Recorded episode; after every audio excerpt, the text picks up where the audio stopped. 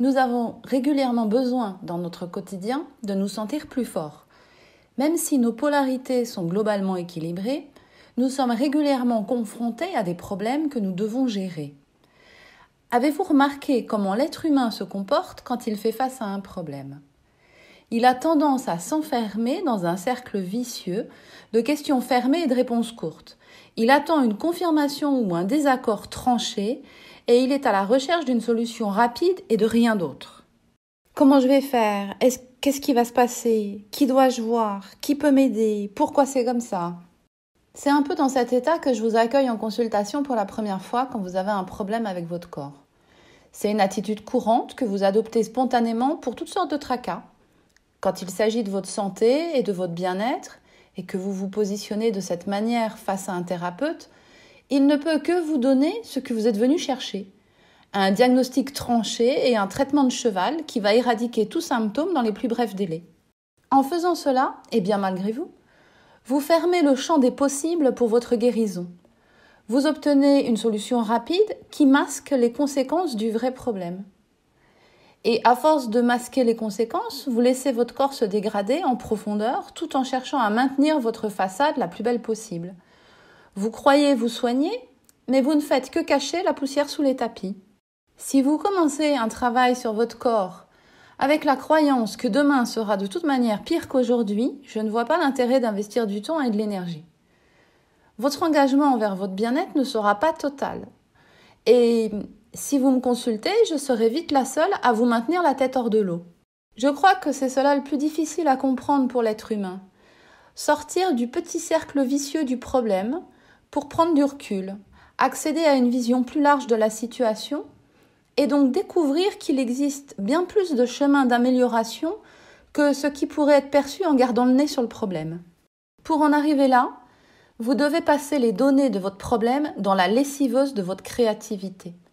C'est ainsi que vous pourrez accéder à ce champ de résolution bien plus large. Ce que l'on appelle dans le langage populaire se donner toutes ses chances. Si vous faites passer vos problèmes dans le filtre de votre créativité, vous allez transformer ceci en questions ouvertes. C'est le fil conducteur que j'ai toujours préféré pour vous aider en consultation et qui a été le tuteur du développement du concept corpoream de prévention de l'accélération du vieillissement. Quand vous êtes coincé sur votre problème, vous êtes dans un flux masculin puissant qui vous pousse à chercher à convaincre de la véracité de votre analyse. En fait, vous êtes directement relié à des sentiments douloureux d'injustice, de trahison, d'humiliation, d'abandon ou de rejet, et à la peur que votre vie soit pire qu'avant, la peur de souffrir. C'est-à-dire que sans vous en rendre compte, et en utilisant des arguments parfaitement rationnels, vous vous enfermez dans une rigidité définie par le problème et votre volonté de résoudre. Ceci forme un cercle vicieux de questions fermées et de réponses courtes. Vous êtes alors totalement enfermé dans votre flux masculin, dans un cercle vicieux qui s'emballe et qui prend de plus en plus de puissance et qui pourrait bien vous amener à prendre de mauvaises décisions.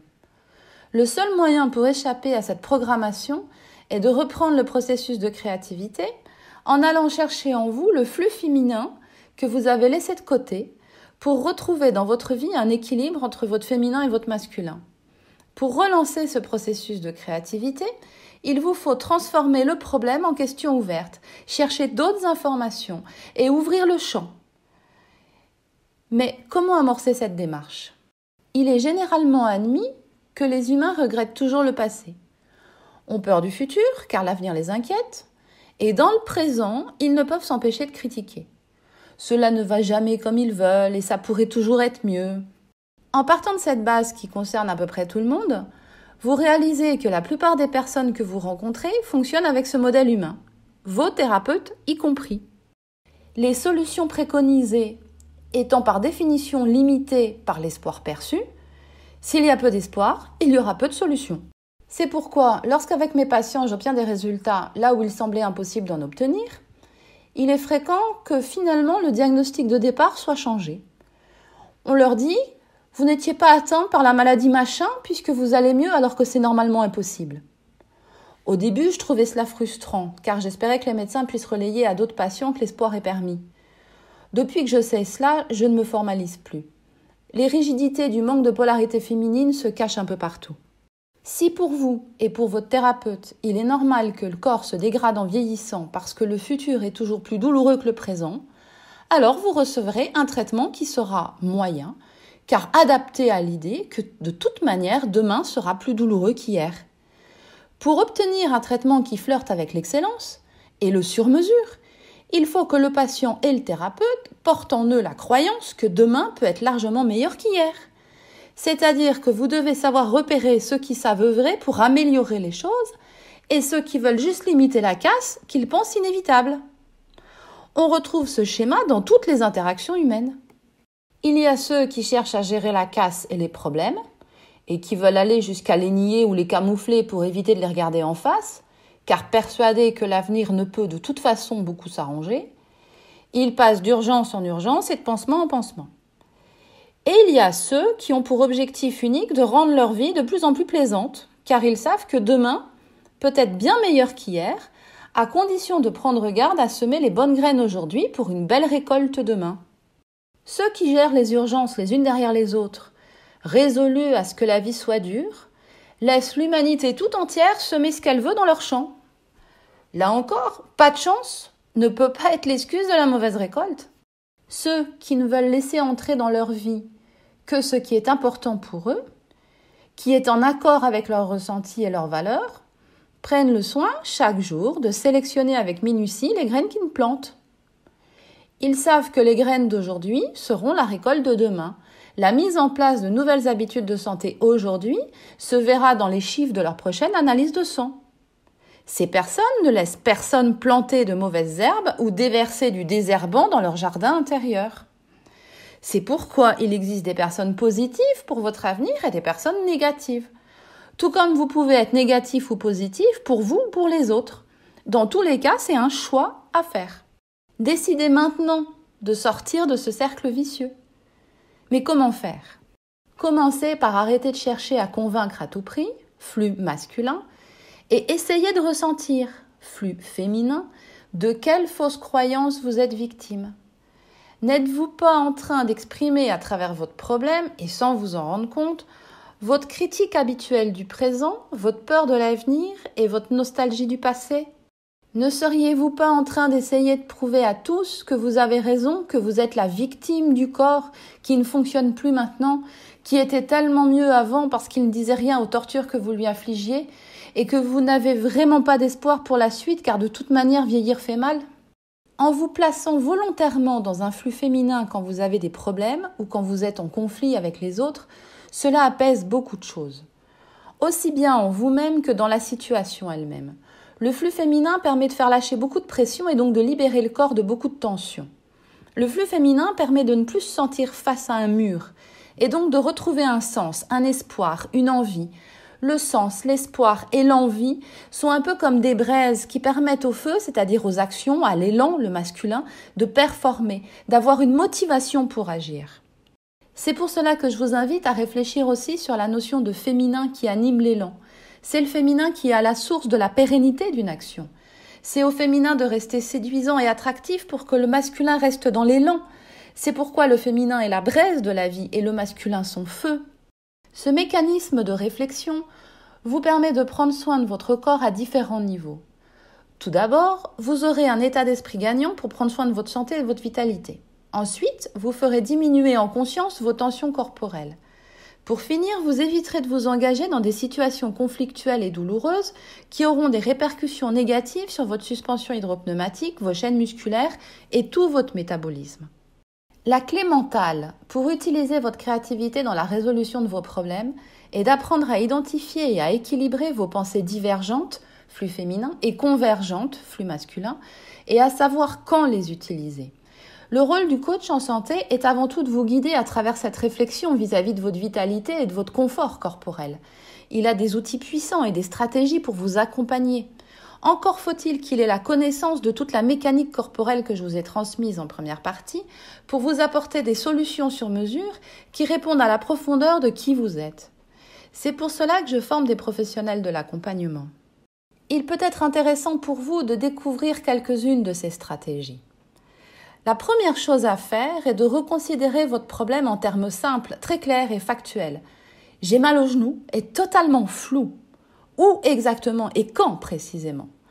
À force de se plaindre de douleurs de genoux de manière floue, certains patients se sont retrouvés avec une prothèse de genou à 60 ans alors qu'ils étaient encore capables de marcher 8 km sans trop de problèmes.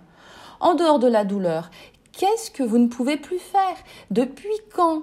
Et quelles sont les capacités qui vous manquent? Et que vous voulez retrouver? Regardez la réalité en face, ne vous racontez plus d'histoire. Je n'ai plus la capacité de faire telle ou telle chose et cela me manque. En clarifiant, vous vous assurez aussi que votre problème doit être bien résolu.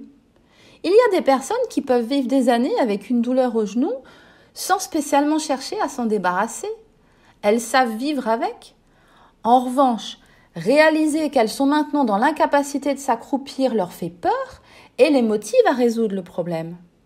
Si elles étaient restées dans la simple conscience de la douleur, jamais elles n'auraient fait une démarche thérapeutique.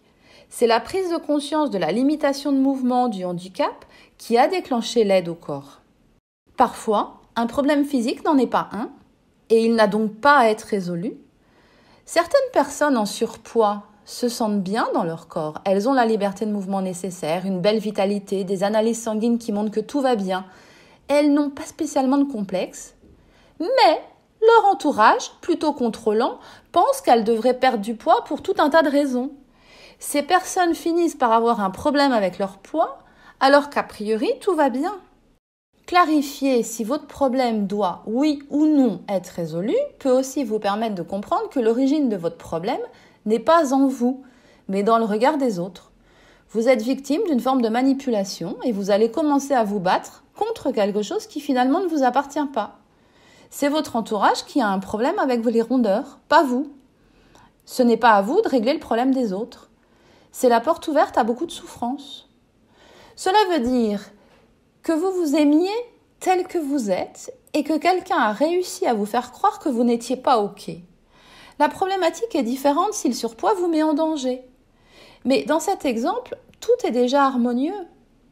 Il ne sert donc à rien d'aller chercher dans vos réserves de créativité pour résoudre ce problème, puisqu'il ne, vous appartient pas. En revanche, il peut être nécessaire d'avoir une conversation honnête avec l'autre, car pendant tout le temps où vous croyez que vous avez un problème, vous êtes en train de chercher à vous faire tout petit parce que votre entourage vous accable de tout un tas de reproches. Vous savez maintenant que chercher à se faire tout petit a tendance à favoriser les blocages diaphragmatiques en expiration. Cela a donc un impact direct sur votre structure physique. Vous pouvez même aller plus loin dans votre réflexion en faisant le point sur les avantages et les inconvénients de votre problème. Contrairement à ce que 99% des gens pensent, il existe pour chaque problème de réels inconvénients, mais aussi des avantages qui peuvent en être tirés. C'est un peu l'histoire de celui qui a la grippe, ce qui est très désagréable, mais qui reçoit un arrêt de travail d'une semaine, ce qui lui permet de profiter d'un temps chez lui. Vous pouvez aussi réfléchir à ce qui se passera si le problème n'est pas résolu c'est-à-dire envisager quelques instants la politique du pire. Si votre problème ne trouve aucune solution, au pire, il se passera quoi? Cela vous permet de prendre un peu de distance et de dédramatiser la situation. Parfois, cela permet aussi de lâcher un peu cette tension et de ne pas se précipiter sur les antibiotiques dès les premiers signes du rhume. Au pire, le nez qui coule et les yeux qui pleurent, ce n'est pas grave. Si vous êtes trop concentré sur votre problème, vous ne pouvez rien voir ni rien entendre. On peut vous dire n'importe quoi, cela passe à côté de vous sans vous toucher, même si c'est une opportunité positive qui détient les clés de vos ennuis. C'est important que vous gardiez également en tête tous les avantages de la résolution du problème. Pour cela, vous devez les avoir identifiés et avoir pris le temps de réfléchir dessus.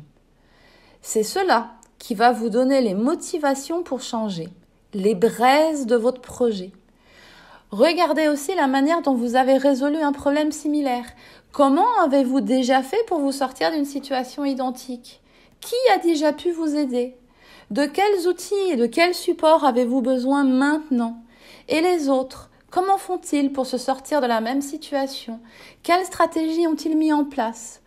Ouvrez toujours plus de champs à la polarité féminine. Envisagez une approche totalement abstraite?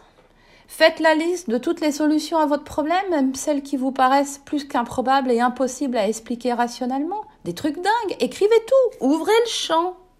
Dans la résolution de problèmes, dès que vous oubliez d'aller chercher cette partie féminine qui vous mène à une ouverture de champ, vous vous empêchez d'aborder la situation sous un angle différent. Et vous continuez ainsi à obtenir les mêmes résultats peu satisfaisants que vous avez toujours obtenus. C'est-à-dire que tant que vous appliquerez la recette des crêpes, vous obtiendrez des crêpes. Si vous souhaitez maintenant manger davantage de salade, utilisez la recette des salades. Ne croyez jamais qu'en appliquant les mêmes stratégies avec les mêmes actions et les mêmes idées, vous pourrez obtenir des résultats différents. Changez votre point de vue sur une situation, appliquez d'autres pensées, d'autres croyances, suivez d'autres stratégies, apprenez à découvrir à travers les autres d'autres façons de faire. C'est cela développer sa créativité pour se créer jour après jour la vie la plus proche de qui vous avez envie d'être. Ensuite, appliquez scrupuleusement sans jamais vous arrêter. Vérifiez régulièrement que vous êtes sur la bonne voie. Ajustez si nécessaire. Cette chaîne YouTube est aussi là pour vous ouvrir un champ de nouveaux possibles en matière corporelle, en vous proposant de nouvelles pensées, de nouvelles connaissances, de nouvelles croyances, de nouvelles actions, pour vous permettre d'obtenir de nouveaux résultats corporels, plus de confort et de bien-être. Si cette vidéo vous a plu, pensez à liker, et abonnez-vous à ma chaîne pour connaître la suite. La prochaine fois, nous aborderons la manière dont on peut soulager son corps grâce à ses émotions.